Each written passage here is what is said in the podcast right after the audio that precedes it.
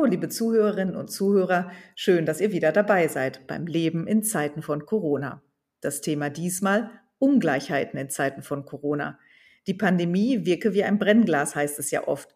Ungleichheiten, Ungerechtigkeiten, Probleme, die vorher schon da waren, treten nun offen zutage.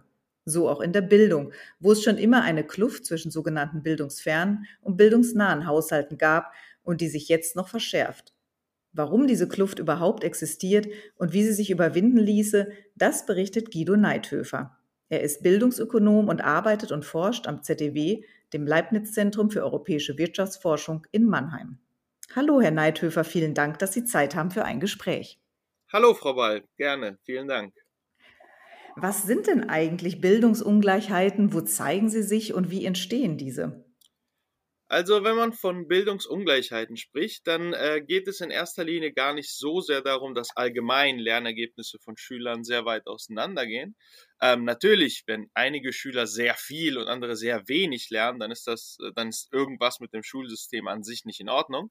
Ähm, aber noch viel schlimmer ist es, wenn Schülern aus gewissen Kontexten oder Umfeldern oder Familien deutlich schlechter in der Schule abschneiden als Kinder äh, aus anderen Kontexten. So, das beste Beispiel ist hierfür der soziale Hintergrund der Eltern. In einer Gesellschaft, in der Kinder aus sozial benachteiligten Familien immer und systematisch schlechtere Abschlüsse erreichen, hat ein strukturelles strukturelles Problem, das irgendwie gelöst werden muss. Und ähm, natürlich müssen, um, um die passende Lösung des Problems zu finden, erstmal die Wurzeln des Problems erkannt werden und analysiert werden. Und die Wurzeln wären bezogen auf Deutschland. Ich meine, das hat ja PISA auch schon immer gezeigt, dass es eben diese soziale Mobilität ganz schwer nur gelingt im Vergleich auch zu anderen Ländern, dass man eben ähm, ja je nach Bildungshintergrund, wie Sie es ja gerade beschrieben haben, äh, der Aufstieg eben, der Aufstieg in Anführungszeichen gelingt oder eben nicht gelingt. Also wo liegt denn dann die Wurzel dieses Problems, dieser mangelnden sozialen Mobilität? Also, für, das stimmt, für Deutschland ähm, zeigen die Statistiken oft, dass äh, Deutschland im Vergleich zu anderen Ländern, vor allem anderen vergleichbaren Ländern, äh, deutlich hinterherhinkt. Zum Beispiel, wenn man sich die skandinavischen Ländern anschaut, dann ist die Bildungsmobilität in diesen Ländern deutlich höher als äh, es gibt viele Studien, die sich, die sich der Sache widmen und die auch versuchen, diese Wurzeln zu analysieren. Ähm, eine der möglichen äh, einer der möglichen äh, Gründe hierfür wird oft ähm, in, dem, in der Selektion, in der vor allem in der sehr frühen Selektion im deutschen Schulsystem, ähm, ähm, im deutschen Schulsystem ähm, be, bemängelt. Und äh, das ist natürlich einer der Punkte, in dem man möglicherweise ansetzen kann und könnte und auch in den, in den vergangenen Jahren äh, viel diskutiert wurde. Das heißt, das Schulsystem schafft es nicht, dass wenn wir jetzt Kinder aus, wenn wir es jetzt so nennen, bildungsfernen und bildungsnahen Haushalten haben, schafft es also nicht, diesen äh, familiär bedingten Unterschied auszugleichen. Das gelingt weniger gut als in anderen Ländern. Das heißt, möglich wäre es, aber bei uns gelingt es weniger gut.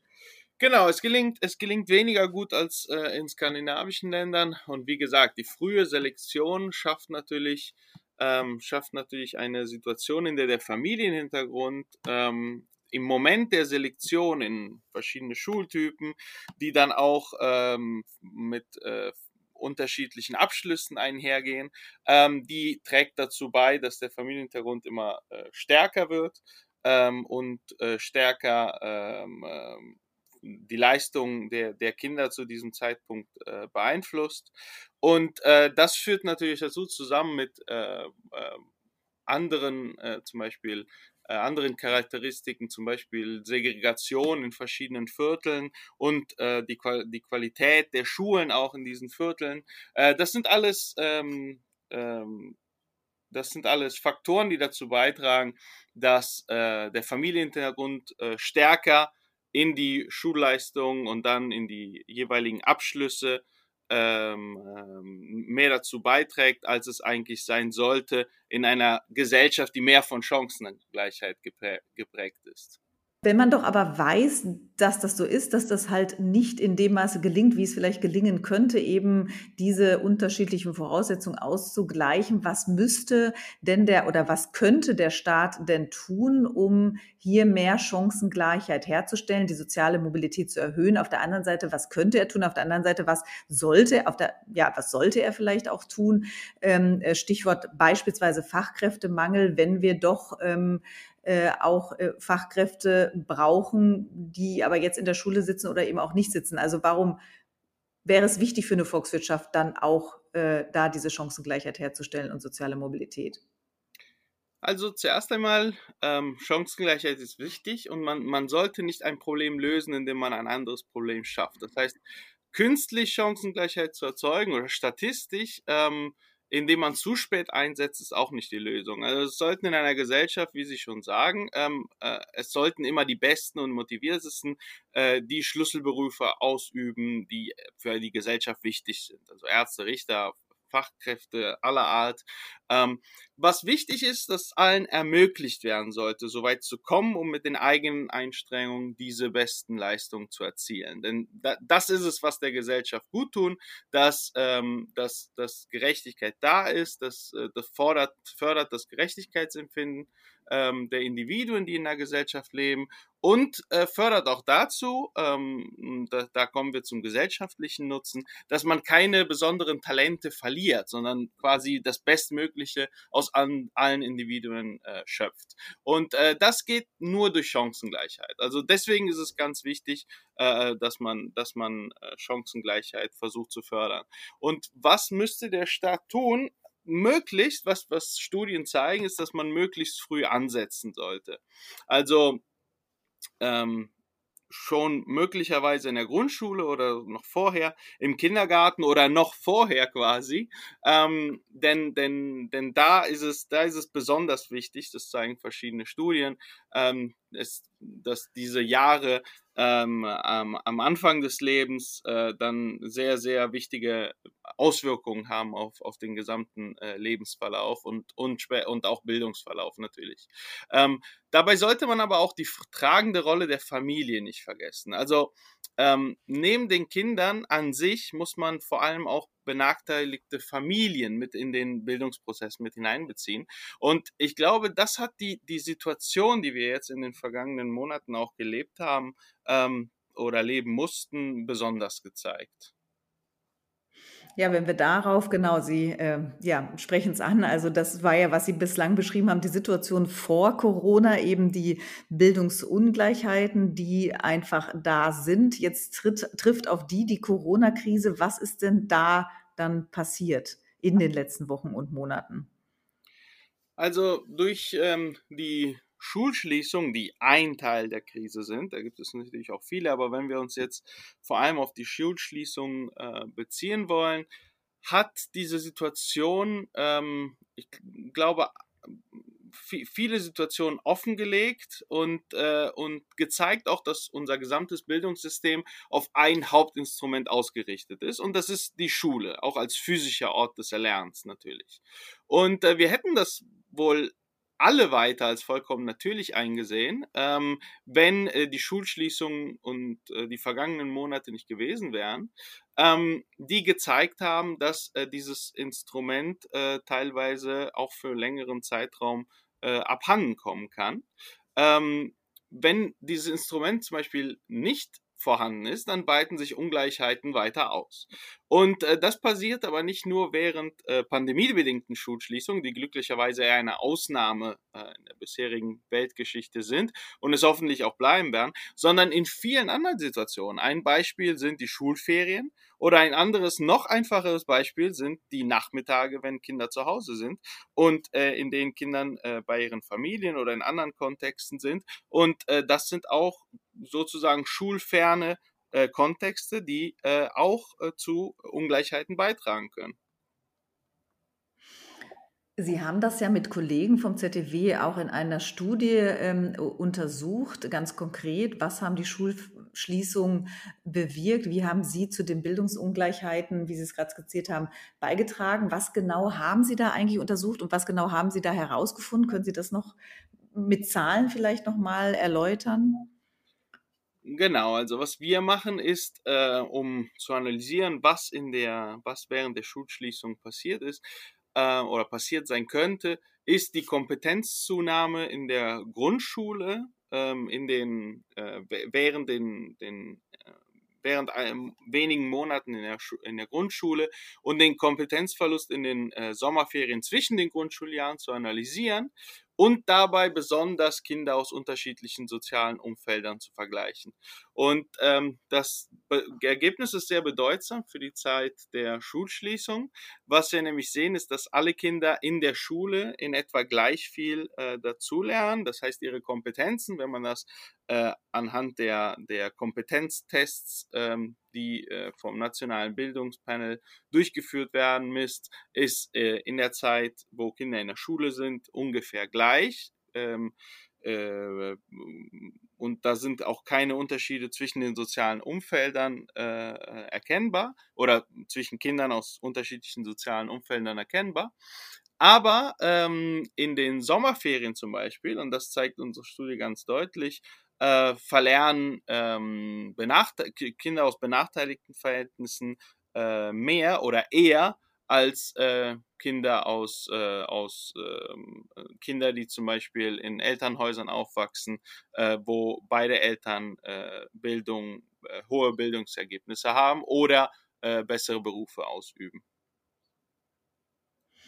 Aber das, Sie haben genau sagen, diese Sommeramnesie, ähm, äh, die da entsteht. Ähm, jetzt hatten wir ja den Online-Unterricht, der zumindest relativ schnell dann an die Stelle des Präsenzunterrichtes getreten ist. Reicht das dann aus oder reicht es auch nicht aus? Oder wie müsste der dann gestaltet sein, damit eben ein solches Gefälle ähm, gerade nicht entsteht?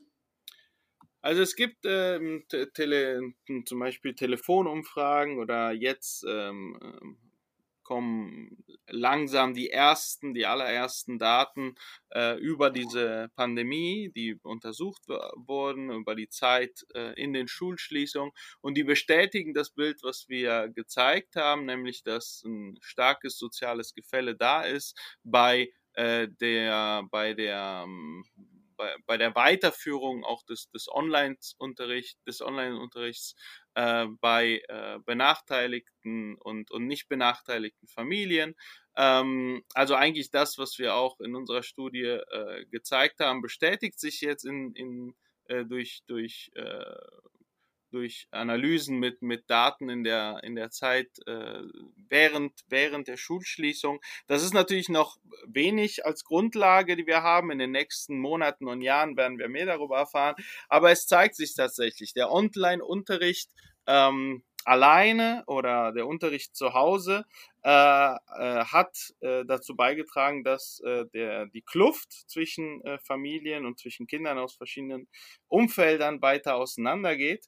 Und ähm, das heißt, da muss angesetzt werden, um äh, verschiedene weitere Möglichkeiten des, des Lernens innerhalb der Familie äh, parallel zur Schule oder als äh, Ersatz zur Schule, wenn die Schule physisch geschlossen ist. Damit diese entstehen, muss man äh, weiter äh, anknüpfen. Und da gibt es verschiedene Möglichkeiten, die man diskutieren sollte. Viele Kollegen aus den Erziehungswissenschaften, aus der Soziologie und andere Bildungsökonomen haben, haben dazu viel geschrieben, auch in den vergangenen Jahren, auch vor der Zeit, vor der Pandemie, wurde das Thema Online-Unterricht äh, oder, oder Unterricht zu Hause zum Beispiel thematisiert.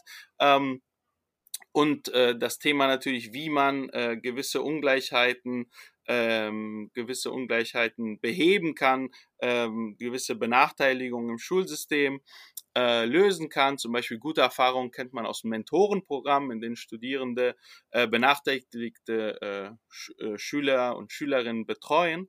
Ähm, aber wir haben in der Corona-Krise gesehen, dass die Bildungsbeteiligung äh, oder die Bildungsweiterführung in der Zeit der Schulschließung oft an einzelnen Schulen und engagierten Lehrkräften lag. Ähm, das heißt, da sollte man anknüpfen und bei den positiven Erfahrungen während der Schulschließung äh, sich anschauen, ähm, was in diesen Fällen gemacht wurde und das wird die Arbeit der nächsten Monate sein und bei diesen dann schauen, was richtig gemacht wurde und äh, wie man das auch weiter strukturell aufbauen kann, damit die gesamte, äh, das gesamte Bildungssystem Bildungssystem und die gesamte Gesellschaft davon profitieren kann. Da würde ich noch mal gerne einhaken, ähm, weil Sie ja sagen, also so langsam kommen immer mehr Daten rein, die das bestätigen, was auch Sie in Ihrer Kurzexpertise gesehen haben, eben, dass äh, Schulschließung dazu führt, dass dieser, dieser, diese Kluft äh, dann doch größer wird. Heißt das, dass Online-Unterricht einfach nicht dasselbe leisten kann wie Präsenzunterricht oder muss man den Online-Unterricht ganz spezifisch gestalten, damit er dann auch genauso oder ähnlich zumindest wie Präsenzunterricht wirkt?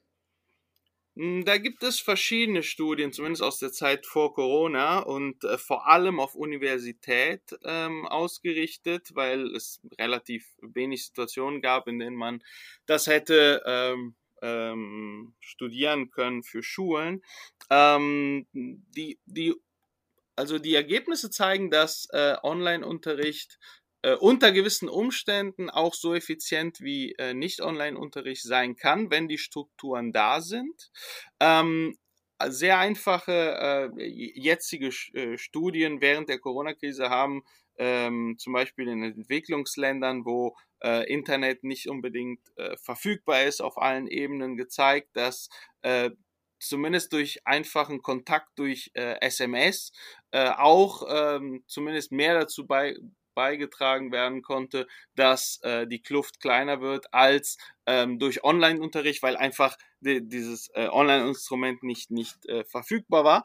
Aber dieses, das betrifft vor allem Entwicklungsländer oder Länder mit einer anderen Struktur. In Deutschland ähm, sollten eigentlich die, die, die, zumindest die, die sollte zumindest die Infrastruktur äh, anders sein. Und insofern könnte man möglicherweise durch äh, durch gewisse Formen des Online-Unterrichts, also äh, welche genau, das ist die Untersuchung, äh, die man sich, im, äh, um die man sich äh, kümmern sollte, damit man die effizienteste Form des Online-Unterrichts finden kann. Aber auf jeden Fall Online-Unterricht, Fernunterricht, ähm, das sind Möglichkeiten, in denen man Bildungsungleichheiten teilweise ähm, teilweise äh, aufheben kann und benachteiligten Kindern äh, helfen kann unter gewissen Voraussetzungen und äh, das sollte man sich, äh, da sollte man sich anschauen, wie man das, wie man das weiter, ähm, wie man das weiter angehen könnte. Auf der anderen Seite ist es ja auch wiederum eine besondere Wertschätzung dann des, des Ortes Schule, der ja dadurch auch vielleicht entsteht, weil, wie Sie sagen, der Normalzustand ist ja, wir haben die Schule, aber wir haben das jetzt gar nicht so realisiert. Sie war ja auch immer da, für die Kinder vielleicht auch manchmal als Qual oder äh, Ferien sind dann doch schöner. Aber auf der anderen Seite zeigt Ihre Studie, wenn die Schulen da sind, offen haben, der Schulbetrieb normal läuft, können da auch Bildungsunterschiede ausgeglichen werden oder zumindest können die Kinder dort erreichen, dort weitgehend so das Gleiche. Also dadurch hat ja die Schule als solche, wenn die Pandemie dann wieder vorüber ist, als wichtiger Ort des Lehrens und Lernens doch vielleicht an Bedeutung gewonnen. Oder in der Wahrnehmung zumindest ist einem das vielleicht klar geworden.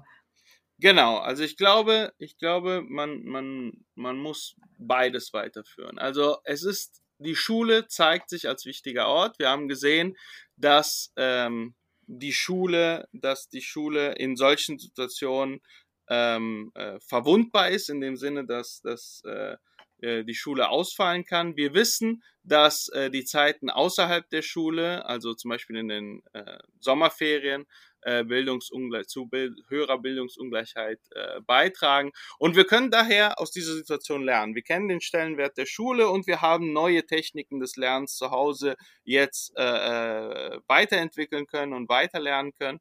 Ich glaube, das sollte man verknüpfen für die, für die Schule und für die Gesellschaft der Zukunft, dass man das quasi als Chance nimmt, um, äh, dass man diese Situation, die wir erleben mussten, als Chance nimmt, um sowohl in den Ort der Schule, im physischen Ort der Schule, als auch, ähm, wenn die Schulen geschlossen sind äh, und auch, ähm, wenn die Schulen offen sind, aber in, in, äh, im Moment der Hausaufgaben zum Beispiel, dass man Schüler durch die neuen Techniken äh, besser unterstützen kann und vor allem benachteiligte Schüler besser erreicht.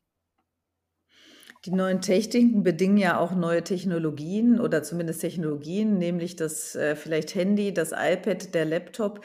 Wie steht es da um die Ausstattung? Auch da wieder vielleicht die sozial benachteiligteren Haushalte. Haben Sie da Erkenntnisse, Zahlen? Äh, könnte man sagen, es scheitert daran oder wir können gar keinen vernünftigen Online-Unterricht machen, weil die Endgeräte ja nicht existieren. Gibt es da Zahlen zu, wie es da mit der Ausstattung aussieht? Also das ähm, ähm für Deutschland können wir zumindest nicht bestätigen, dass es ähm, an der Anstattung, oh, Entschuldigung, an der Ausstattung mit Endgeräten mangelt. Also wir haben untersucht in der sechsten Klasse, weil wir dafür Daten haben, in der sechsten Klasse, wie viele äh, Endgeräte, die möglicherweise für das für digitales Lernen benutzt werden könnten, vorhanden sind. Und das sind, äh, es hat sich gezeigt, dass zumindest in der sechsten Klasse die meisten Kinder, und mit, die meisten heißt äh, 90 Prozent der Kinder, ein äh, Handy haben, mit dem, ein eigenes Handy haben, mit dem sie, mit dem sie auch ähm, äh, mit dem sie auch arbeiten könnten, mit Lern-Apps oder, oder dergleichen. Ähm, und äh, dazu noch, dass kein sozioökonomisches Gefälle äh, da ist, äh, beziehungsweise nicht, wie man es erwarten würde. Man würde möglicherweise erwarten, dass, äh, dass Familien mit höherer Kaufkraft äh, ähm, diese, diese Geräte auch mehr zur Verfügung haben. Aber äh, es, ist, äh, es, es, sieht so aus, dass äh, vor allem sozial Kinder aus sozial benachteiligten Elternhäusern vor allem eher äh, eigene Fernseher, eigene Handys, eigene Spielkonsolen haben. Insofern ähm, das scheint ein möglicher Anknüpfungspunkt zu sein. Und wenn man diese didaktisch wertvoll einsetzen kann, dann kann es möglicherweise äh, ein, ein Instrument sein, um vor allem äh, Kinder aus bildungsbenachteiligten äh, ähm, Umf Umfeldern zu erreichen. Genau, Stichwort Didaktik. Wie sieht es da bei den Lehrern aus? Ähm, wie müssten die dann entsprechend, die sind natürlich auch zumindest im März da reingestolpert in diesen ganzen virtuellen Klassenraum und Online-Unterricht. Ähm, jetzt ist man schon ein paar Wochen, Monate weiter. Also was müsste da noch auf Lehrerseite, Didaktikseite passieren, damit das dann auch alles funktioniert? Ja, also die, die Lehrer natürlich äh, waren vor einer schwierigen Situation, in der sie sich äh, schnell an, an diese neue, noch nie dagewesene Lage äh, anpassen mussten. Ähm, und äh, natürlich müssten sie dann äh, in Zukunft nachhaltig geschult werden, damit äh, sie im Falle einer solchen Situation äh, natürlich reagieren können, aber auch ähm, allgemein diese äh, Mittel äh, dann einsetzen können, um parallel ihren Unterricht zu gestalten.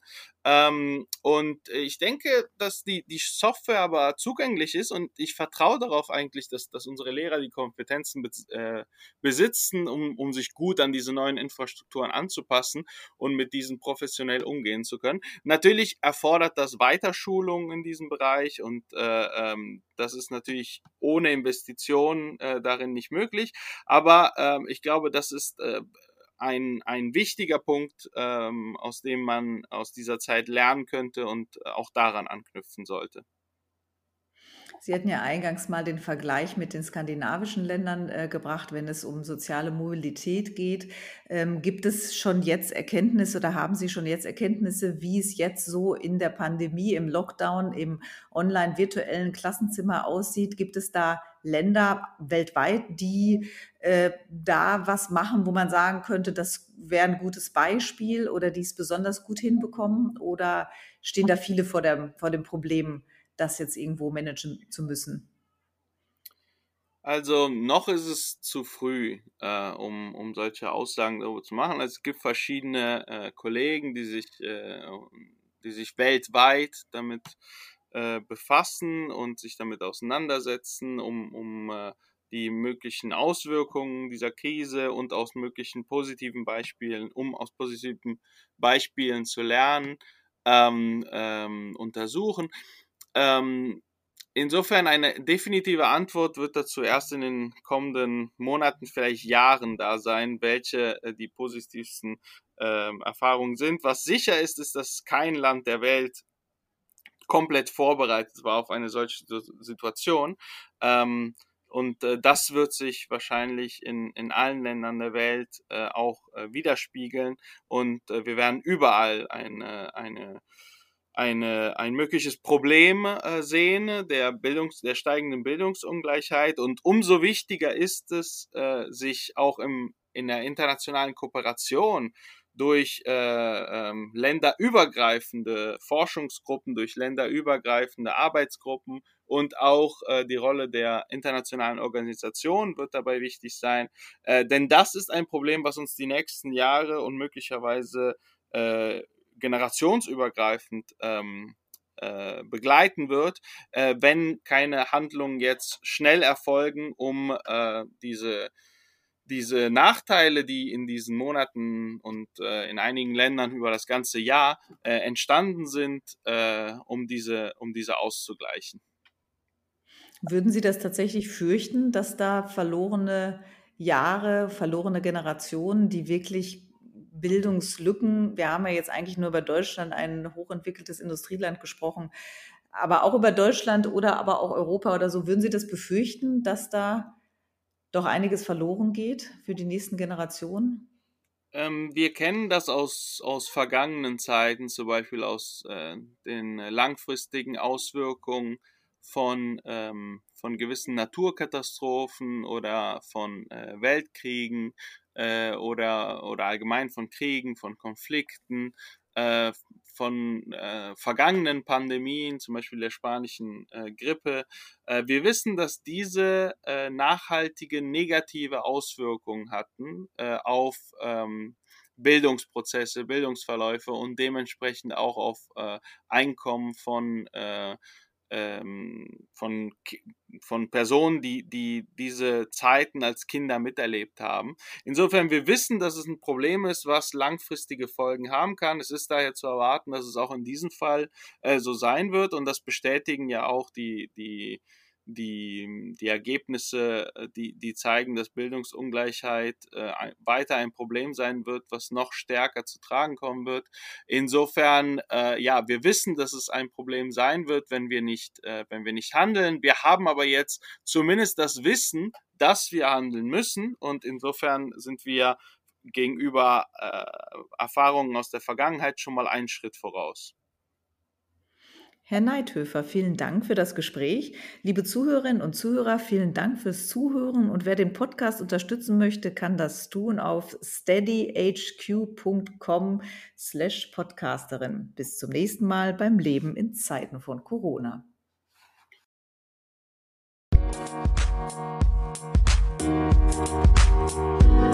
Musik